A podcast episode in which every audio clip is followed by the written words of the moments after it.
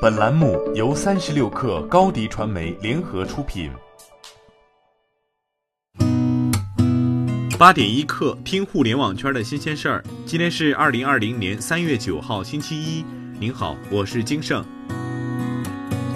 三十六氪获悉，自如发文称，对于身在湖北武汉无法返回其他城市居住，以及在其他城市无法返回武汉居住的四万四千三百一十八位自如客，自如将为继续居住自如的租客减免三月一号至租客返回居住城市之日期间百分之五十的租金和百分之一百的服务费，为计划更晚或不返回居住城市的租客提供无责解约申请服务。此外，自如管理层将自愿进行一季度降薪百分之二十到百分之五十，节省款项将全部用于补贴不能返回并继续留在自如的自如客。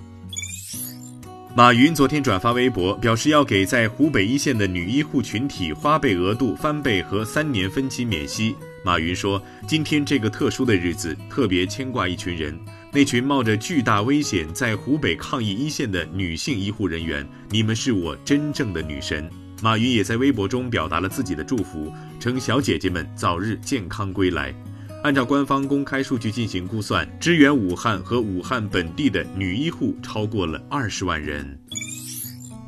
据富士康郑州科技园官微昨天发布，自二月十号获批复工复产后，富士康郑州园区目前复产率已超过百分之八十，生产秩序已基本恢复正常。截至三月六号，富士康河南各厂区到岗总人数规模已达十八万，复工复产率超过百分之八十。目前，公司多数供应商复工复产率也达到百分之八十以上，可以满足对郑州园区的正常供货。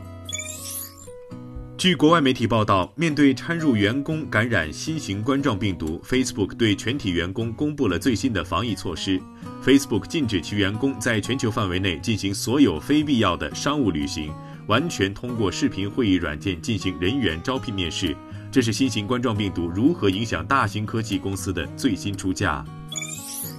eBay 发布公告，由于美国各地的监管法规限制，eBay 已选择禁止卖家在站点上刊登口罩、洗手液等与疫情相关的部分物品。eBay 表示，这些上架产品可能违反美国法律或法规及 eBay 政策，并且对买家展现出不公平的定价行为。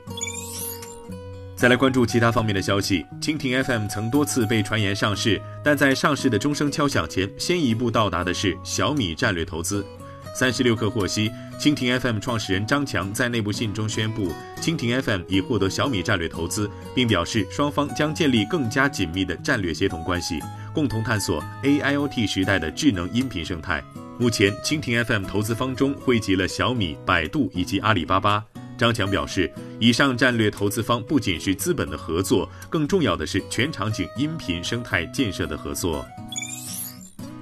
苹果官方给出公告称，iPad Air 3可以免费进行维修，因为少数设备会出现永久性黑屏，在设备黑屏之前可能会出现短暂的闪烁或闪光。公告中显示，受影响设备的生产日期为2019年3月至2019年10月之间。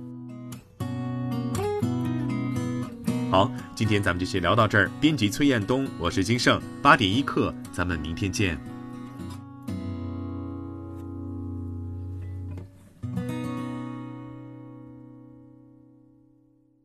欢迎加入三十六氪官方社群，添加微信 baby 三十六氪 b a b y 三六 k r，获取独家商业资讯，听大咖讲风口，聊创业，和上万课友一起交流学习。